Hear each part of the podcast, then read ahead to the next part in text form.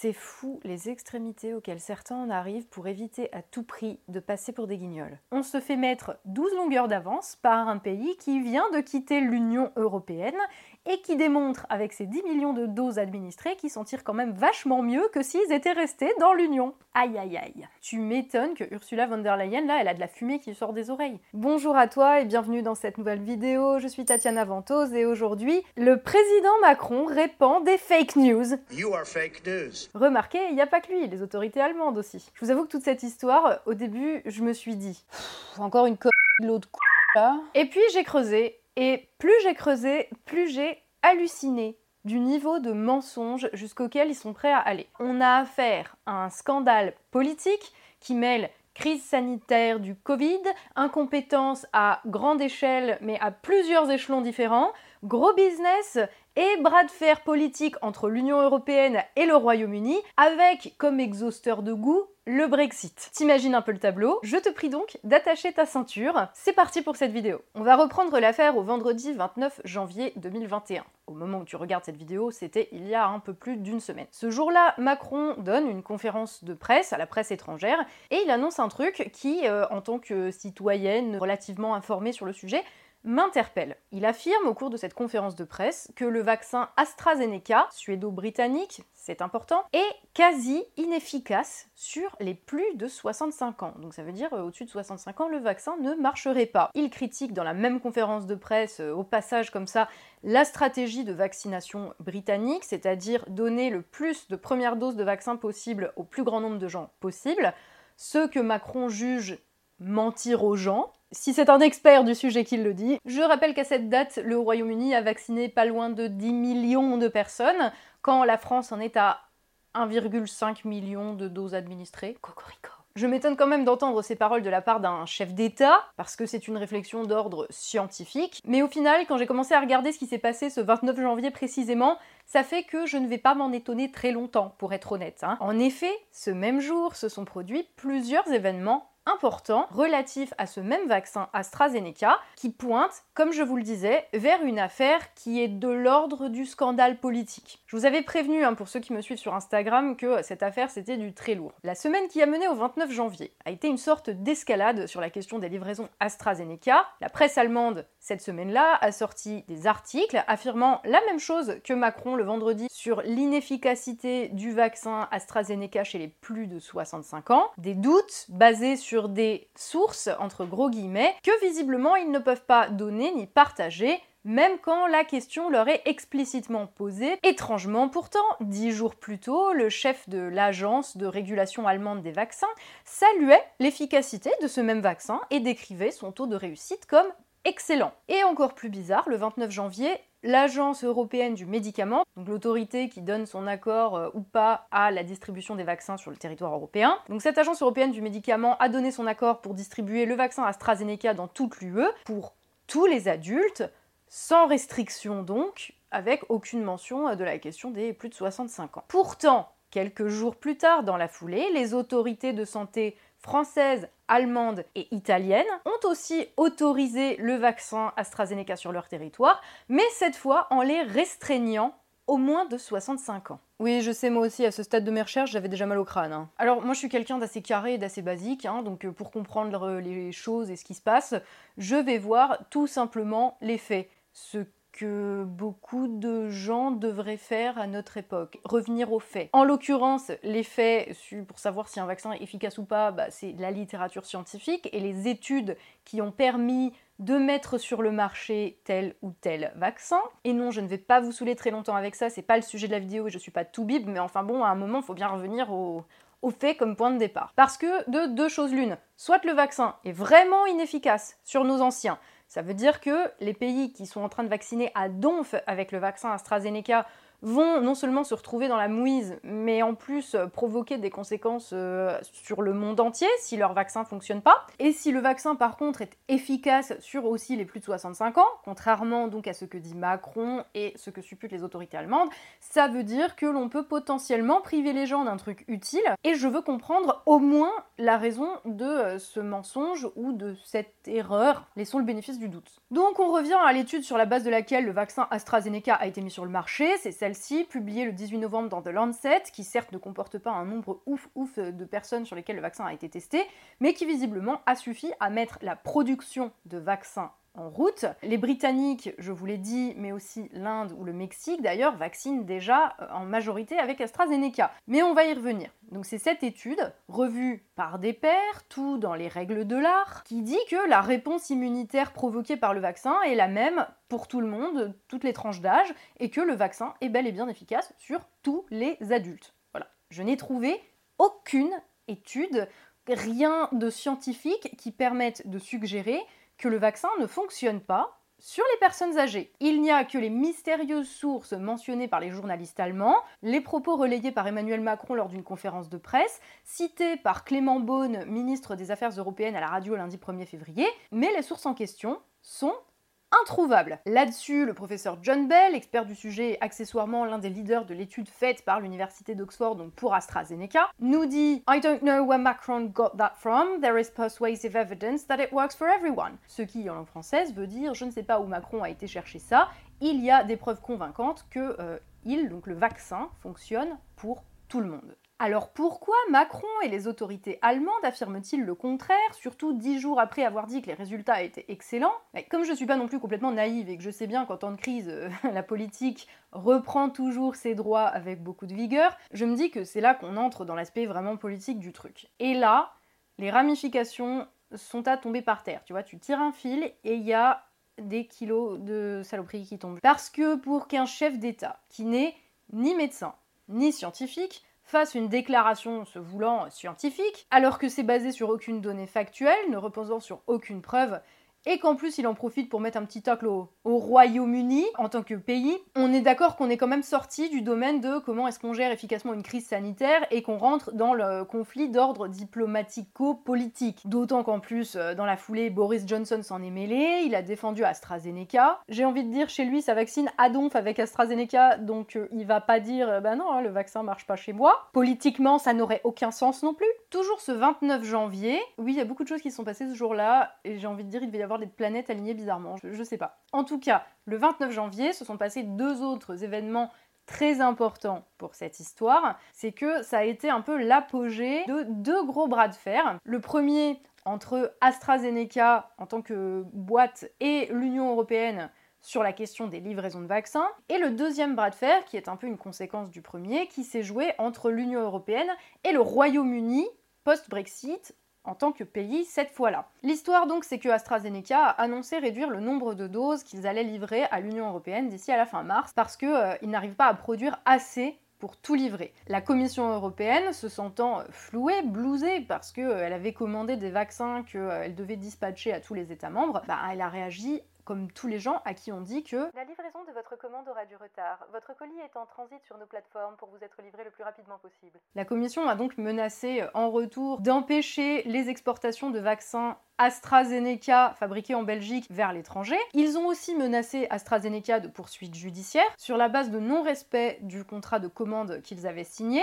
On va revenir un petit peu plus loin sur ce fameux contrat. Il y a du sel. La veille, le 28 janvier, des inspecteurs de l'Union européenne avaient été envoyés perquisitionner l'usine de fabrication AstraZeneca en Belgique. Et ça a été même encore plus loin que ça. C'est-à-dire que Ursula von der Leyen, la présidente non élue de la Commission européenne, a annoncé le 29 janvier qu'ils allaient euh, potentiellement déclencher l'article 16. Alors, c'est pas le même que chez nous qui donne les pleins pouvoirs au chef de l'État, c'est celui qui, post-Brexit, peut rétablir des douanes entre l'Irlande et l'Irlande du Nord, ce qui était plus ou moins acté quand même euh, avec beaucoup de certitude que l'Union européenne n'allait pas faire. Je vous renvoie vers ma vidéo sur le Brexit qui date un peu maintenant, mais qui parle de cette question de l'Irlande du Nord précisément, euh, parce que sinon j'en ai jusqu'à demain. Ursula von der Leyen, quand même, après cette menace de l'article 16, a rétro-pédalé devant le tollé que ça a provoqué, et pas juste auprès des autorités britanniques, mais notamment euh, l'OMS a complètement pété un câble, a accusé l'Union européenne de nationalisme vaccinal, ironiquement, et leur a dit en gros vous faites tout euh, pour ralentir la lutte contre le virus, machin, donc la Commission européenne a dit ok, on, on rétro-pédale, on ne va pas le faire, d'accord. Le truc à retenir dans cette affaire, c'est que la Commission européenne n'a pas apprécié, hein, clairement, le fait qu'Astra AstraZeneca leur dise on ne pourra pas vous livrer euh, les 80 millions de doses de vaccins que vous aviez commandés d'ici à fin mars comme promis. Et là vous me direz mais quel rapport avec Macron? Bah c'est quand même qu'on est concerné parce que les doses de vaccins pour la France sont commandées via l'Union européenne. Oui je sais. Pour comprendre un petit peu tout ce qui s'est passé, il faut revenir en arrière, au mois de mars 2020, au début de la pandémie. À cette époque, la France, comme la plupart des pays de l'Union européenne, ne disposait pas de masques ni d'équipements de protection suffisants. On se souviendra de cette époque où l'on nous disait que les masques ne servaient à rien. C'est le de la protection. Comme en Chine, on met des masques. En France, on nous dit toujours que c'est inutile.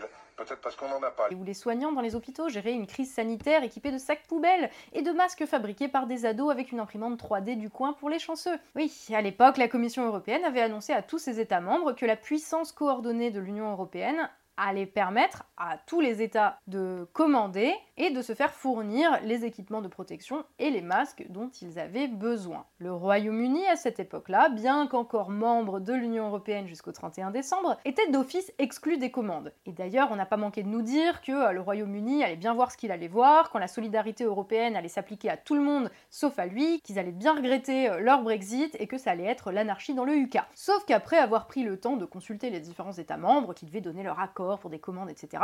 Finalement, l'UE n'a pas acheté les équipements de protection et les masques nécessaires et a fini par dire aux États de se débrouiller, chacun de leur côté, avec ce qu'ils avaient, et de commander euh, bah, chacun de leur côté aussi. Du coup, pour nous, ça voulait dire l'incompétence de la machine UE à laisser la place à celle de bien de chez nous, qui doit sans doute expliquer pourquoi encore aujourd'hui en France, il est toujours impossible d'acheter euh, les masques FFP2, donc euh, qui garantissent une meilleure protection contre les virus, euh, pour le grand public, alors qu'en Espagne, ils sont disponibles depuis le début de l'épidémie, et que même en Belgique, maintenant, ils sont disponibles. Et je le sais parce que je suis allée en Belgique il y a trois semaines pour trouver d'ailleurs là-bas un traitement contre le Covid long qui me pourrit la vie depuis un an parce que ce n'est pas pris en charge en France, mais c'est une autre question. Mais bref, j'en ai profité pour acheter des masques FFP2, euh, quelques-uns, dans une pharmacie. Voilà. Pour revenir à notre sujet, cette commande ratée d'équipements de protection était le premier gros échec de l'UE dans la gestion de cette pandémie, mais c'était malheureusement loin d'être le dernier. Le bon sens à l'époque aurait voulu que les dirigeants français prennent leurs dispositions, prennent des initiatives pour gérer l'épidémie sans attendre après l'UE, mais que voulez-vous quand on est persuadé d'avoir raison, c'est dur de reconnaître qu'on a mis sa confiance dans les mauvaises personnes. Et donc la France a continué à euh, s'en tenir à ce que disait l'UE ou à ce que l'UE disait qu'elle allait faire, aussi bien pour les livraisons de matériel que pour le contrôle des frontières et plus tard des vaccins. Sur les frontières d'ailleurs c'est super marrant parce qu'à chaque annonce, ils disent attention, euh, maintenant les déplacements depuis l'étranger seront interdits. Mais c'est censé être interdit depuis la dernière fois déjà les gars, et la réalité c'est que pour la France, les contrôles sont extrêmement laxistes et que les étrangers qui arrivent à Roissy-Charles de Gaulle hallucine. En gros, nos dirigeants sont contentés de s'appuyer sur les compétences de l'UE, mais par exemple à Roissy, tu rentres en France, mais comme dans du beurre. Enfin, sauf les jours où il y a des caméras et que Darmanin décide de créer des clusters géants, mais c'est encore une autre question. Bref, avance rapide sur la question des vaccins, bah il s'est passé un petit peu la même chose que sur le reste. Il y a deux aspects qui sont importants à retenir. D'abord en ce qui concerne la recherche et le financement, sur quoi il fallait être réactif euh, dès le début. Dès que les laboratoires ont commencé à mettre en branle la recherche pour trouver un vaccin contre la Covid-19, D'abord, ils ont sollicité des fonds publics parce que ça coûte du pognon. Et certains États ont financé, d'autres non. À titre d'exemple, l'administration Trump aux États-Unis a injecté 10 milliards de dollars dans la recherche vaccinale, comme quoi l'intervention de l'État, quand il faut, ils font. Le gouvernement britannique de Boris Johnson a quant à lui injecté 84 millions de livres sterling, soit 100 millions d'euros, dans la recherche pour Oxford AstraZeneca. Bah oui, en même temps, c'est un petit peu leur labo britannique. Je vois tout de suite venir les pinailleurs qui vont me dire que la France, de son côté, via Emmanuel Macron au mois de juin, a annoncé 120 millions d'euros de l'État pour que Sanofi euh, construise une nouvelle unité de recherche vaccinale. Sauf que quand on regarde la réalité derrière la communication, bah en fait c'est de la fake news, ça aussi, oui. En fait cette unité était déjà prévue depuis des mois, elle sera pas du tout prête euh, pour le Covid et en fait ça n'a pas grand chose à voir, donc euh, rien de nouveau sous le soleil. Hein. Le président de la République fait ses annonces en mode soviétique. Tu sais comme dans Tintin au pays des soviets, quand Tintin va en Union soviétique, et qu'il y a des ouvriers qui tapent sur des tuyaux pour faire croire que l'usine fonctionne. Voilà. Bref, c'est même pas le sujet, mais en tout cas, la France n'a rien financé, hein, évidemment. Et sinon, vous allez me dire, est-ce que l'UE a financé quelque chose? Alors, il y avait bien BioNTech, retenez ce nom, un laboratoire allemand qui avait demandé des financements pour la recherche sur le vaccin Covid à la Commission européenne. Commission européenne qui a refusé. Bah oui, parce que qui finance la recherche vaccinale en pleine période de pandémie? La Commission européenne, à l'époque, a dit à BioNTech démerdez-vous pour trouver les financements, on vous achètera le vaccin si ça marche. Les chercheurs de BioNTech, ils ont dû être là. euh, Merci les gars, tant de confiance. Enfin bref, du coup, le laboratoire allemand BioNTech s'est associé avec Pfizer, laboratoire américain, et la suite, on la connaît, ils ont été les premiers à sortir leur vaccin avec succès, et euh, Moderna et AstraZeneca dans la foulée. Et celui de Sanofi?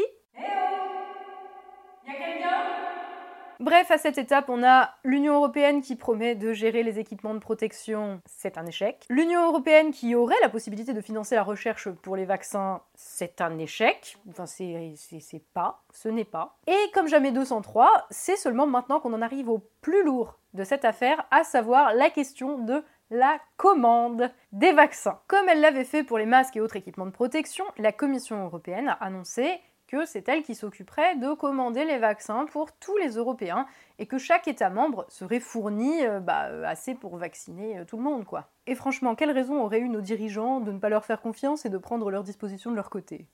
Au cas où. Et on arrive au nœud du problème avec AstraZeneca et le début d'une possible explication des déclarations de Macron à la presse et des décisions allemandes, italiennes et françaises sur l'inefficacité prétendue du vaccin AstraZeneca sur les plus de 65 ans. Le problème ici, c'est en fait que l'Union européenne a été d'une lenteur abominable, et ce, pour tout depuis le début de cette pandémie. Je ne sais pas si c'est le poids de la bureaucratie, de la mauvaise volonté, ou juste de l'incapacité totale, mais c'est un fait. Et maintenant, ils ont du mal à assumer. L'Agence européenne du médicament, qui donne l'autorisation de mise sur le marché des vaccins dans l'UE, a par exemple autorisé le vaccin de Pfizer le 21 décembre. À titre de comparaison, l'autorité de régulation des vaccins au Royaume-Uni l'a donné le 2 décembre, soit trois semaines plus tôt, et le Royaume-Uni a tout de suite commencé la vaccination euh, dans la foulée. Et heureusement pour eux, parce que vu le variant qui se paye là... euh, Pour le vaccin AstraZeneca, le délai est encore plus hallucinant. Les autorités britanniques ayant donné leur feu vert le 30 décembre, et ils ont commencé à vacciner avec tout de suite, tandis que l'Agence européenne du médicament a attendu donc un mois plus tard, ce fameux 29 janvier, le jour de cette déclaration de Macron. Non, mais il y a de quoi se poser des questions, hein. c'est juste qu'on est en plein milieu d'une pandémie, et c'est juste super important de vacciner les gens de la manière la plus groupée possible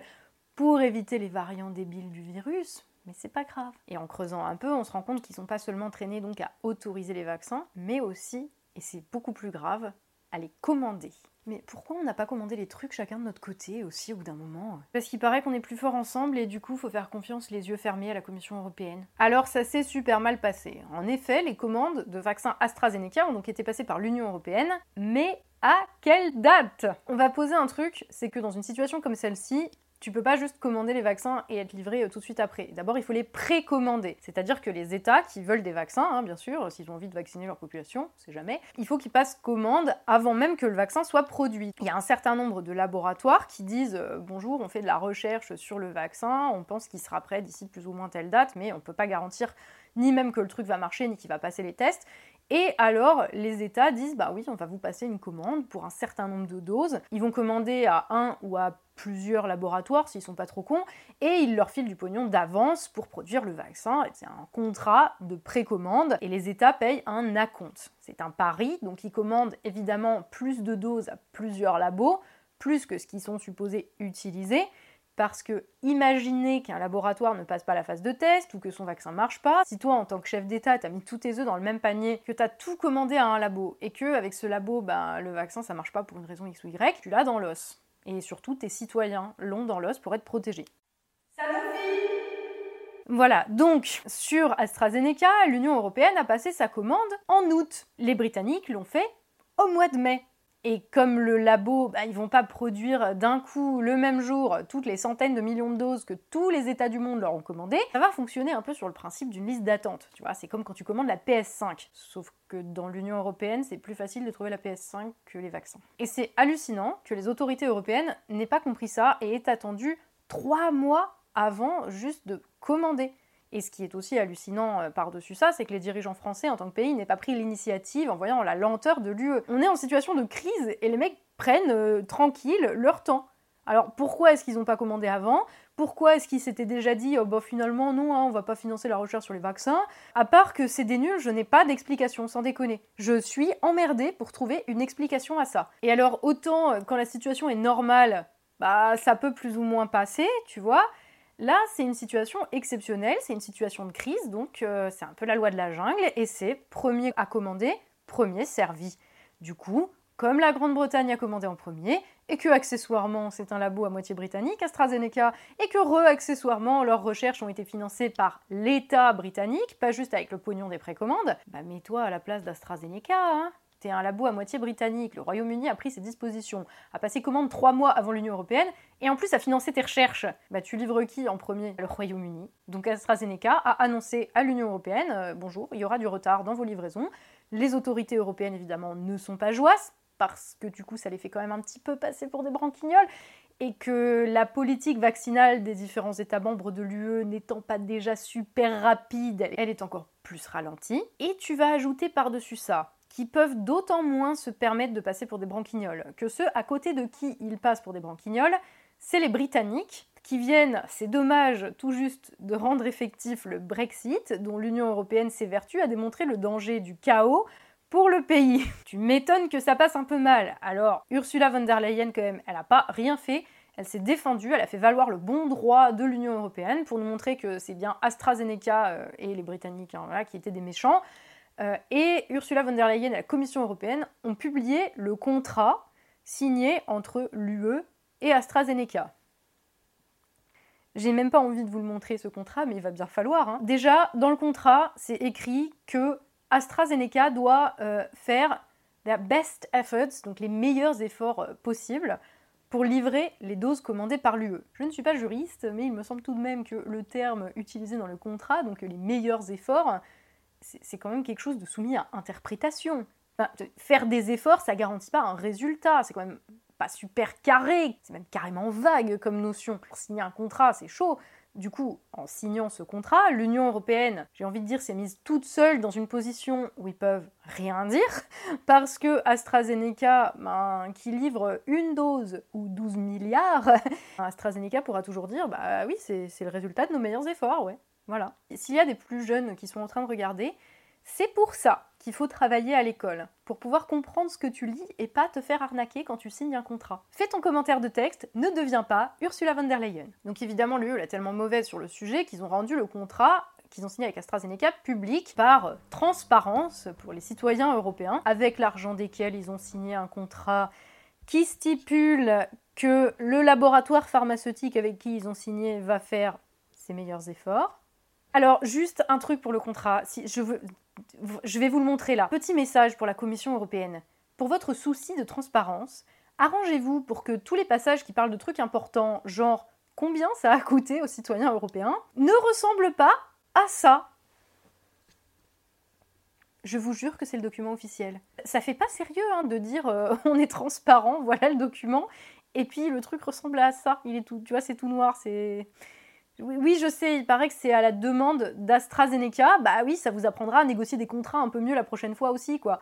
Parce que la transparence censurée, là, c'est quand même un concept. Hein. Oui, non, c'est vraiment 1984, mais fait par des nuls, quoi. C'est 1985, euh, euh, Little Brother is watching you quand il a le temps. Et il est là le problème, c'est que pour la Commission européenne, cette annonce d'AstraZeneca de réduction des doses de livraison, c'est une triple baffe. D'abord en termes de business et de gestion, parce que ça montre qu'ils n'ont pas pris les initiatives nécessaires depuis le début de cette pandémie, qu'ils ont signé en plus derrière un contrat totalement bidon. Ensuite, en termes de communication et de politique, parce que bon, 350 millions d'Européens à court de vaccins, ça la fout quand même un peu mal. Et par-dessus ça, cerise sur le carrot cake, c'est une énorme baffe politico-idéologique, parce que dans les faits, on se fait mettre 12 longueurs d'avance par un pays qui vient de quitter l'Union européenne et qui démontre avec ses 10 millions de doses administrées qu'ils s'en tirent quand même vachement mieux que s'ils étaient restés dans l'Union. Aïe aïe aïe. Tu m'étonnes que Ursula von der Leyen, là, elle a de la fumée qui sort des oreilles. D'où l'envoi des inspecteurs pour perquisitionner l'usine AstraZeneca, d'où la permission de bloquer les exportations de vaccins depuis la Belgique, d'où la volonté même de discréditer le vaccin AstraZeneca, puisqu'il est ici symbole de la supériorité du pays qui a fait le Brexit dans sa capacité à mettre en œuvre une véritable politique sanitaire et une campagne de vaccination efficace, ou du moins plus efficace sur l'aspect de la crise sanitaire que celle de l'Union européenne, en dehors de laquelle rien n'est censé être possible. D'où euh, les déclarations de Peter Altmaier, le ministre de l'économie allemand, qui a menacé en disant que l'Union européenne, attention, n'allait pas accepter que le Royaume-Uni soit privilégié. Mais c'est pas une histoire de privilège. Si tu commandes ta PS5 trois mois après la sortie et que t'es loin derrière sur la liste d'attente, bah tu viens pas te plaindre. C'est juste. C'est juste que t'es lent et nul. D'où donc les déclarations de Macron, les allégations de la presse allemande et les décisions des autorités de santé françaises, allemandes et italiennes, basées sur aucune donnée scientifique disant que le vaccin AstraZeneca ne marche pas sur les plus de 65 ans. Sans décoller, c'est tout ce qu'ils ont trouvé les mecs pour détourner l'attention des gens du fait qu'ils ont géré toute la crise comme des branques.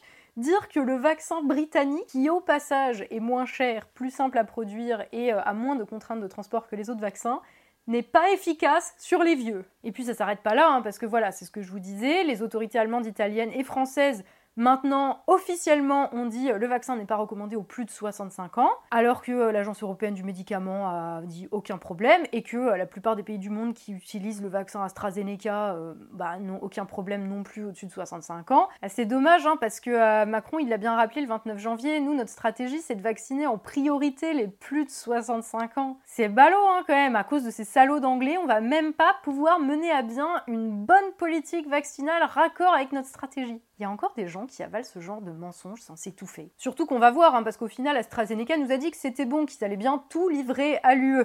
Enfin, en tout cas, qu'ils allaient augmenter un petit peu euh, les livraisons. Donc j'ai hâte de voir la politique vaccinale de notre pays avancer alors. Parce que quand j'ai entendu Macron mardi soir promettre un vaccin d'ici l'été à tous ceux qui le veulent, j'ai un peu ri. Parce que en affaires, aussi bien qu'en politique, les promesses n'engagent que ceux qui les croient.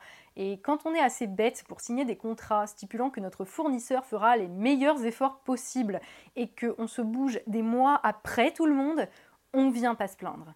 Et pour Macron, quand à l'échelle d'un pays on n'a pas été capable de prendre ses dispositions en actant de l'inutilité absolue des structures européennes, pas une, pas deux, mais trois fois, bah tu peux toujours essayer de dire que c'est la faute des autres qui font des vaccins qui soi-disant ne fonctionnent pas sur X et Y personnes, mais à un moment, que t'es un gros nul, ça se voit. Et toujours pour Macron, quand t'es pas capable de vacciner ta population, de même pas donner une dose, ni aux vieux ni à personne, tu viens pas la ramener sur un pays qui a vacciné 10 millions de personnes et qui lance en plus en ce moment même une unité de recherche et de production vaccinale à grande échelle, contrôlée par l'État via ses meilleurs laboratoires de recherche qui ont eux des financements, contrairement à la France. Et au Royaume-Uni, la recherche, c'est pas comme en France, des mecs qui travaillent avec du matos réparé avec du scotch, et c'est pas non plus des mecs qui ont des doctorats et qui font autre chose parce qu'on détruit tout leur secteur d'activité. Hein. D'ailleurs, il est fort à parier que quand la population britannique sera complètement vaccinée, AstraZeneca, via cette grosse unité de production et de recherche vaccinale, continuera à produire en masse des vaccins pour les exporter. Donc Macron, la paille, la poutre, enfin c'est même plus une poutre là, c'est la charpente de Notre-Dame en entier hein, qu'il a dans l'œil. Non mais on comprend qu'il est le seum, mais moi ce qui me file le seum là, c'est que ce sont ces gens-là qui gèrent notre pays, enfin qui, qui ne le gèrent pas plutôt, alors que c'est une vraie course politique, diplomatique et sanitaire entre les États. Et il faut pas être naïf, ça veut pas dire qu'on est en guerre avec le reste du monde qu'il faut pas être solidaire des autres, sinon on serait mal barré, hein, je vous le dis, mais défendre les intérêts des citoyens, ça passe par de l'esprit d'initiative, de la négociation, une attitude un petit peu proactive, entreprenante, tu vois, pour hein, utiliser un mot qui comprenne, genre commander les vaccins en temps et en heure et pas attendre après des clodos de l'UE qu'on nous fournisse du matériel. On est dans une période où il faut absolument être réactif. Et nous, qu'est-ce qu'on a? On est entre les mains d'Ursula von der Leyen, pour qui en plus on n'a même pas voté. Oui, vous me direz, si c'était Jean Castex qui avait dû passer les commandes, ça serait pareil et peut-être même pire. On n'est pas sorti, hein du, coup, est-ce qu'on peut dire euh, que euh, Macron ment, Macron ment, Macron est allemand? Non, c'est pour un ami. Dans tous les cas, ils ont merdé depuis le début. Mais attention, comme pour tout le reste de la construction européenne, c'est un travail d'équipe entre les bureaucrates non élus de Bruxelles qui prétendent dire aux États quoi faire et les dirigeants de notre pays dont le boulot c'est de nous dépouiller de notre capacité à décider. Parce que c'est trop facile de tout mettre sur le dos d'Ursula von der Leyen en oubliant la complicité et le bon vouloir des autres. Enfin bref, en tout cas, vous inquiétez pas, la polémique va se tasser. AstraZeneca a annoncé qu'il livrerait 30% de vaccins en plus et on va vacciner tout le monde avec. Enfin, ça reste à voir, on verra comment ça se danse dans les mois qui viennent. En attendant, Macron prépare sa défense, comme d'habitude, en attaquant si ça réussit, c'est parce qu'il euh, aura super bien géré, qu'il aura été Superman croisé avec Jésus qui ont fait un gosse avec Gandhi. Et si ça foire, ce sera la faute des autres. La faute des Anglais et de leur Brexit, la faute d'AstraZeneca, mais jamais la sienne. Et pas non plus la faute de la Commission européenne. Parce que si d'aventure les gens se rendaient compte de la mascarade, il n'y a pas un seul dirigeant européen qui tiendrait politiquement face à sa population. Alors, euh, il se serre les coudes, il déconseille un vaccin qu'ils n'ont pas encore à des populations qui n'y auront pas accès avant un moment, en espérant que l'illusion tienne encore un peu, en espérant surtout que personne ne vienne leur demander des comptes qui pourraient leur coûter bien plus cher que ce que les commandes tardives de vaccins ont coûté aux contribuables européens. C'est le genre d'attitude irresponsable qui détruit des vies. Et en France, c'est surtout le genre de scandale qui fait tomber des têtes. Merci à vous d'avoir suivi cette vidéo, j'espère qu'elle vous a plu et vous a permis d'y voir un peu plus clair sur les véritables raisons derrière toutes ces pirouettes de Macron aux 20 heures. Euh, je me rends bien compte que la vidéo est très longue et quand j'ai commencé à creuser après les déclarations de Macron et de la presse allemande, j'avais vraiment pas idée de ce que j'allais trouver. On pourrait se dire que c'était prévisible, parce qu'on le sait, on le ressent, ce n'importe quoi, cette absurdité dans l'air, mais croyez-le ou non, quand on commence à creuser ce qui semble absurde, on trouve toujours un sens. D'ailleurs, je ne sais pas ce qui est le pire, se dire c'est n'importe quoi et rester là-dessus en se disant qu'on peut rien faire, ou s'arracher les cheveux à essayer de faire sens de tous les trucs débiles sur lesquels je me heurte. Et je vous en épargne une bonne partie hein, pour ne vous transmettre que l'essentiel dans ces vidéos. Mais en tout cas, c'est mon travail. Donc je remercie les tipeurs qui me permettent de le faire parce que comprendre ce qui se passe, ça implique de mettre un petit peu les neurones dans le cambouis, certes, mais c'est surtout la première étape qui permet de pouvoir y changer quelque Alors, tant que vous me le permettrez, je continuerai à le faire, à trouver tous les points où ça déconne, et les faits qui permettront, je l'espère, de les mettre un jour face à leurs responsabilités. Comme ça, peut-être qu'un jour, on ne sera plus simplement voué à subir tout ça euh, de manière zombifiée, mais qu'on puisse peut-être espérer agir dessus. Voilà. Encore merci à vous d'être là. N'hésitez pas à partager cette vidéo autour de vous, à mettre un pouce bleu et ou un commentaire d'ailleurs pour le référencement, pour le débat ou pour le plaisir. Si mon travail vous plaît et que vous en avez les moyens, vous pouvez me soutenir sur Tipeee, me suivre sur les réseaux sociaux, tous les liens sont en description de la vidéo. La prochaine sera sans doute, à moins d'une actualité brûlante, un épisode de Culture Paul. Je vous dis donc à la prochaine pour une nouvelle vidéo, et d'ici là, bien sûr, surtout, comme d'habitude, prenez soin de vous.